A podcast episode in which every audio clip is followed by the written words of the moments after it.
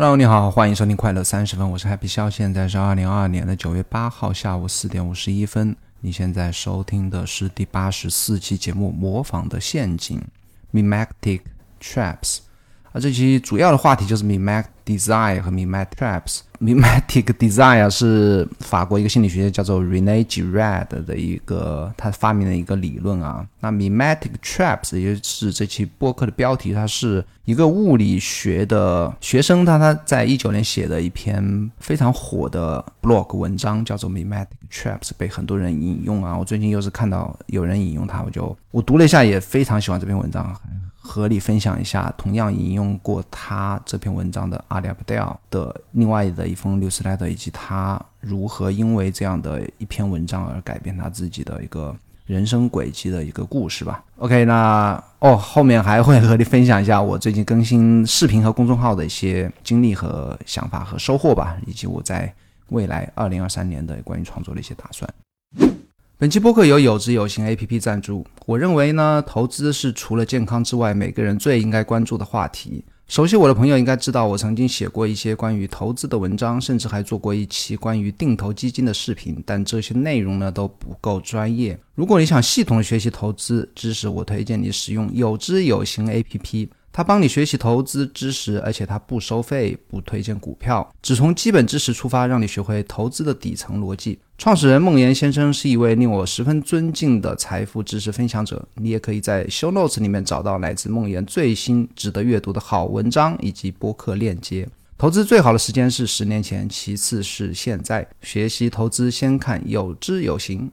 OK，那在分享 Mimetic Design 之前，分享一个。一个小故事啊，为什么要分享一个我小故事呢？这个故事名字叫做 Watashi Don't Care How You Feel。为什么要分享这样一个故事？因为我在今天下午三点多钟准备回家，要想到后面要去录播课的时候，就有一点又有一点想偷懒啊，有一点拖延症又犯了。我就想说，要不要昨天有点喝酒喝太晚，有点宿醉，要不要就说等明天状态好状态好的时候再来录啊？后来我就立即想到了这篇呃这个这篇文章，或者说这个小故事吧。那这个小故事，它是我最近在看的一本书啊，就是 Stephen Pressfield 的一本叫做什么《Move Your Ass Where Your Heart Want to Be》里面的一篇短很短小的散文。散文的名字叫做 What I Don't Care How You Feel。它是。讲他自己的一个经历啊，他认识一个一个经历过二战战场的一个军官啊，他在这个军官从战场退役之后，就加入了军校当一个教练啊。那这个军官曾经和日本人去战斗过，在日本也待过，然后他学了一点点日语吧，他就经常会自称自己叫做瓦塔西，他就瓦塔西日语里面我的意思。久而久之呢，他也习惯了让其他的一些士兵称呼他为瓦塔西。那这个军官经常说的一句话就是说我他是 don't care how you feel，就我不管你现在感觉如何，你作为一个士兵，你就应该五点起床，就应该跑完我命令的十圈，就应该去立即把厕所给我打扫干净。我不管你现在想想不想做这件事情，不管你昨天晚上有多累，不管你还跑不跑得动。他觉得这句话呢，就是给他至少给史蒂芬他自己给予他力量啊，因为我。因为所有创作 创作者都会经历的一个一个想法，就是说，等我有灵感，或者等我有动机，或者有等我有动力了再去做这件事情，而不是说只把做某件事情作为自己的 discipline，作为自己的纪律啊。所以说，他经常会用这句话来提醒自己啊。然后我看了这个故事之后，我也很喜欢，我把整篇文章高亮起来了啊。在我想偷懒的时候，我恰好也想到了。这篇文章于是和你分享一下。那讲回到什么是 mimetic desire 啊，欲望的模仿的欲望啊，以及模仿的陷阱啊。那其实这两个主题之间可能有关系啊，但是 mimetic traps 这篇博客其实它没有提到 mimetic desire 或者 relay girard，可能提到我没读到啊，但是我印象中还没提到。但这两者之间还是有一定的关系的啊。那 mimetic desire 今年很多人至少在我听的博客和看的文章里面，都很多人在提这个。理论模仿的理论或者模仿的欲望理论，他是一个法国心理学家 Rene Girard 的提啊，他是这个模仿的欲望的模仿理论的一个创始人呐。但我没有读过他的书，所以我也不太好意思来讲太多关于他和这个理论的一些东西吧。那简单的和你分享一下什么是 Mimac Design 我引用那个。Alex Danko 的一个简化版呢，我可以简单的分享一下这个理论的一个核心观点吧。我还是要提一句，Alex Danko。Alex Danko 他是一个，他其实是一个加拿大非常有名的一个创业公司叫做 Shopify 的一个员工啊。但是他比较出名的是他在网上写 blog 很出名啊，博客圈很出名。那他在一九年啊，就就写过一篇关于 mi meta Design 和呃和 Rene Girard 相关的一篇文章。那这篇文章。非常出名啊，也带动了，在一九年开始就带动了整个又来大家又来讨论这个话题的一个热潮啊，直到今年，今年这个话题彻底火起来了。火起来的最近一个标志性的事件是一个北京出生的一个一个心理学的一个学者啊。叫做他是哈佛还是哪一个斯坦福毕业的，专门专门学的研究那个 Girard 研究那个 Rene Girard 的一个学生，是一个中国人啊，叫做 Jonathan B 啊，姓 B。那他和那个 David Perel 录了好像十几集的一个专门讲啊 Rene Girard 的一个系列的播客，然后他就是因为做了这个项目嘛，也是上了很多人的播客啊，整个今年就把这个名 这个理论带火了呀。但是呢，当 Alex Danko 上上那个节目叫什么？我忘记那个播客节目的时候呢，他说自己才是至少是最近五年吧，把这个。这套理论带火的一个人啊，就是因为他那篇 blog。那那一篇 blog 也是被呃一个 mimacdesign 点 com 这个非常专门研究这个理论的网站引用了，说明这这篇博客 blog 还是非常的知名啊，传播非常广。那这篇 blog 里面就我就引用他的一个简单的一个简化版来讲一下，到底什么是 mimacdesign。他是这样讲的啊，那个 Alex 是这样讲的，他说他说 Girard。认为呢，所有的欲望的重心不是我们追求的对象或者经验，而是我们向其学习的另一个人。那我觉得这句话就囊括了整个理论的重心，就说我们其实想要的不是东西，不是不是跑车，不是名名啊什么包包或者手表，甚至不是我们要上名校，或者说我们要当 CEO、社会地位等等，NBA 总冠军等等都不是。我们所有想要的东西，只是。我们想成为我们想模仿的另外一个人，对不对？这个听到这里，如果你之前完全不知道什么是 Mimac Design 的话，你会有一点点的吃惊，是吧？至少我是啊，就是和自己的啊之前的想法是有一点点不一样的。我觉得还是还是很有道理的。我们想成为的只是。我们想成为那个人，而不是想要所有的东西。那扩展一点说是怎么说呢？他说，Girard 称这些人是我们欲望的中介者或者模型。我们与其说是获得了对一个物体的欲望，不如说是学会了模仿一个对象，并努力成为我他们或变得像他们。g r a 把这种现象称为模仿性欲望，就是 mimetic desire。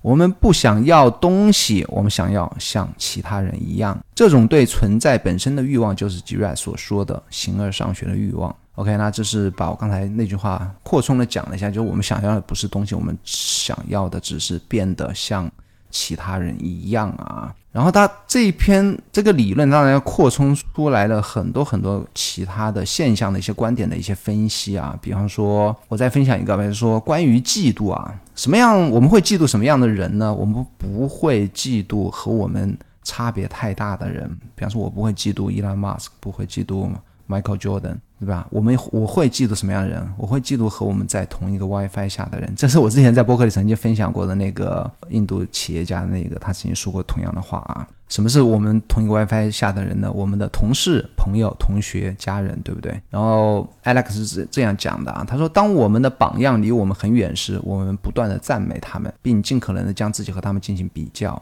但当我们的榜样离我们很近时，如果他们是我们的同龄人、我们的同事、我们的邻居，甚至是家庭成员，我们会做相反的事情。我们拼命掩饰他们是我们钦佩和嫉妒的模特的事实。随着我们模仿的加强，我们会逐渐走得更远。”我以掩饰我们的感受，最初的钦佩之情会变异成为我们拼命隐藏的嫉妒。我们开始做各种看起来不正常的事情，以各种理由攻击我们的榜样，诽谤他们，破坏他们。尽力毁掉他们。（括号）我曾经有一个老板，他迫强迫性的采取与他的另一个同行完全相反的立场，无论是个人还是职业，而这个同行在社会上被视为比他更成功。反括号，就我我我自己也有这样的经验啊。当我嫉妒一个人的时候，或者说我我会喜欢他讨厌的东西，我会讨厌他喜欢的，就或者说完全做他与他完全相反的事情啊。其实我我这个 至少是我有类似的经验啊，但我想不起来具体的，但是我肯定有过类似的想法。OK，他继续说，此外，因为他们是我们的同行，他们有可能对对称的对我们产生同样的感觉。什么意思？就是说你记住他。哪怕他比你更有优势，或者在某方面优于你，他一样也会对你感到嫉妒。最初只是模仿和打动的欲望，这产生了嫉妒，并下降到对称的敌意反应和放大了自己。OK，那这个就是模仿的欲望的模仿衍生出来的一些理论啊，包括还有什么什么替罪羊理论啊等等，这个就是和社会学啊、心理学啊和人类学相关的其他一些。其实我还是要找机会去读一读。Relay G Red 它的一些书籍啊，那这一边呃这个理论它其实和我要今天要讲的那个 Mimetic Trap 是有多少是有一些关系的啊，都是和模仿有关，对不对？那什么是 Mimetic Trap 呢？它是一个叫做 Brian Timar 在一九年写的 blog，那这篇 blog 经常被。很多人引用啊，我最近一次看到是上个礼拜看到《f a n a s t r e e Newsletter》里面又引用了这篇 blog。那这个人他仅仅是写了这篇 blog 火，然后再也当然还写了很多 blog 啊，但是他只是一个普通人，然后或者是说博客作者吧。但是这篇 blog 真的是非常火啊。然后他其中最关键，他讲了自身的经历啊，比方说他。大学毕业学了物理专业之后，然后踏入物理界做了三年的一个类似的工作，突然有一天发现自己不知道为什么要。学物物理不不知道为什么要做这份工作，然后所有自己的经历都只是因为在模仿别人，所以他觉得人生的一个很大的陷阱就是模仿的陷阱。其中最关键的一句话是这样讲的：“这就是简而言之的模仿的陷阱，离开会很痛苦，而且无处可去。”我觉得这句话非常的，我觉得每个人都会有这样的经历：离开会很痛苦，但是你没有其他地方可以去。它使社会奖励信号与客观现实的其他部分脱钩。你可以花数五年时间在一个等级制度中提升等级，而不产生任何其他人类认为有价值的东西。如果你重视这个过程本身，那很好。但是我没有，胆怯使我没有成就此采取行动。过了一段时间。我开始相信，我必须在这个我基本上是偶然落入的领域获得成功。那什么意思呢？就是当我学完物理，已经花了可能学学完研究生、博士，已经花了七年、八年时间，然后接着又工作在物理什么研究所，接接着工作三年，已经十年花过去了。我当我醒悟时，我必须叫麻醉自己，或者说欺骗自己，我必须在这个我偶然落入的领域获得成功，不然我之前的十年就白。全部去浪费了，那这个就是陷阱。当你之前的经历全部在模仿别人，可能不是一个，他可能不是一个具体的人，而只是周围的老师，或者说你的舅舅是大学学物理的，或者说你认识的，或者说你家庭。就是与这相关的，或者说哪怕是根本没有一个具体的模仿对象，你只是偶然的进入到这个领域，但是呢，你就无法脱身。当你醒悟的时候，你就觉得啊，人生已经如此了啊，这是一个陷落入陷阱的一个一个结果吧。其实我在二零二零年啊，其实阿里阿布戴尔也写过一篇同样标题的文。Newsletter，那这篇 Newsletter 当然是引用这篇文章啊。他当时也是一直在反思阿里阿布戴尔，他当时是医学的博士毕业生，已经开始参加工作，在一家医院里，同时在当实习医生，同时自己还在剑桥去教本科生。啊，是这样一种状态，他一直在反思自己要不要继续学医，要不要继续去当一辈子的医生啊。他写的这封 newsletter 里面引用了一段他的朋友的话，他朋友是这么说的：他说，你继续沿着这条路走下去，当你知道之前，你已经是一个四十多岁的顾问了。你回过头来想，我已经把生我生命中最好的年华献给了这个行业。如果我还有时间，我不确定我会做同样的事情。但问题是，医学史里所知道的一切。所以你觉得你真的不能再做其他的事情？那这就是他当时在反思的。他不想当他四十多岁的时候回过头来看，我的青春年华都献给了这个行业。然后再也没有机会去掉头去做其他事情啊，所以他当时很彷徨。那后来的结果是什么？结果是他在应该在二零年下半年或者二一年初啊，就彻底放弃了当医生这件事情，然后全力的做一个 YouTuber。哦，在二二年的话，他今年的收入应该是可以将近达到千万美金啊，他应该是一个非常。顶级的 YouTuber，不管是在他的这个领域，或者说和哪怕是和一些 gamer，或者说一些一些生活类的 YouTuber 来讲的话，也是在收入上是非常顶级的一个人。OK，那这个是他没有陷入 mimetic trap 而跳出来了。其实我我自己也非常有感悟啊，我是一个典型的陷入了 mimetic trap 的人。四十多岁在回想自己的之前的半生啊，真的是还是那句话，没有说我在模仿谁，但是实际上都在模仿我周围人的一个既定的一个道路啊。上小学、初中、大学，大学毕业了，做首先自己大学专业就不知道为什么要选，选了之后又不知道为什么要去，一定要去做一个和自己大学专业相关的一个工作，然后做了十年、二十年之后，才突然醒悟为什么要做这样这些事情，对不对？那所以说，这个应该不是我一个人或者阿里不掉有同样这样的感悟啊。当然，很多人是跳出来了，很多人没有跳出来。那也是这篇文章啊，mimetic trap 会受到这么多人喜欢的原因，因为大家每个人，这个是人的人类的本性啊，大家每个人都在模仿周围的人，每个人的加入周围的人的一个群体，或者说模仿自己的偶像，然后找不到自我。当真正的想到有一天想看到自己想要的东西，或者说。明白自己想要的东西之后，质问自己到底是不是在做自己想要的东西的时候呢？有时候是为时已晚啊。为了避免不要陷入这个 trap，就是像阿里戴尔那样的，早点问自己到底想要什么，不要把自己的价值观标准啊交付于别人，不要在意其他的人的看法，而自己问自己：现在、昨天、前天我在做的事情，今天早上、白天我在做的事情，是不是我真的喜欢做的事情？如果不是的话，最好是你要跳出这个陷阱啊！我觉得这篇文章非常棒啊！我也，但我也会啊找机会也分享给更多人，或者和我的家也要分享，我们家的家也分享一下这篇文章。OK，那再分享一下我上一周啊，上周其实这两个话题我准备在上期节目讲的，但是没有来得及讲，那就是啊上上周我更新了视频。然后这一周我什么都没做啊，他上上周更新了视频，也开始更新公众号，公众号已经更新了六篇还是七篇文章了。这个礼拜是什么都没做，但是啊，开始这两个事情呢，我觉得还是非常的感到自豪啊，因为拖延症拖延了很久很久，终于开始开动了啊。那关于视频的话，我是做了一个 Obsidian 系列视频的第一弹呢，是关于我如何。我如何记 daily notes？用 Obsidian 记 daily notes？那这个视频呢？我是一气呵成啊！本来以为就很简单讲一下，五分钟可以搞定，那最后录了十分钟。那前前后后的准备加编辑加发布是总共花了两个小时。那我如果这个系列要做二十期的话，总共要花四个小时。我估计还不是一时半会儿可以把它全部做完的。那可能未来的一段时间里面，如果有时间做视频，就一直会做这个系列的视频。那我也制作了，当然第一期花时间比较久。我还是因为我做了很多模板的，像那个封面的模板，那我在那个 Figma 里面已经做好了模板，那后面就直接可以跳套用啊。但模板做的很难看，但是 anyway，我觉得内容还是比较重要。那做了 Show Notes 的模板，那后面会直接对吧？复制粘贴，就后面就会比较快一点啊。当我全部做完之后呢，我会发一个推文串啊。这个我相信这个视频的收看率到最后应该是我自己保守估计啊，至少。每一期会有一 k 到两 k 的观看，那这一个系列视频我会给我带来一笔小小的，我估计一两百刀或者两三百刀的一个广告的收入。那这就是为什么呀？我后面要讲，我要。未来方向还是要做视频啊。那微信公众号是我另外一个关于写作的一个方向啊。那我是在自己的公众号达到了一千个 follower 左右的时候开始公开始更新啊。其实我更新内容是重写，从第一篇的部落开始重写自己的部落格。那重写其实并不容易啊，基本上就是新写，因为你之前的想法，两年前的想法和现在和我现在的想法很多时候是不一样的，而且两年前写作的方式啊习惯是完全不一样。基本上就是重新写点子是有了，重新去写那个点子啊。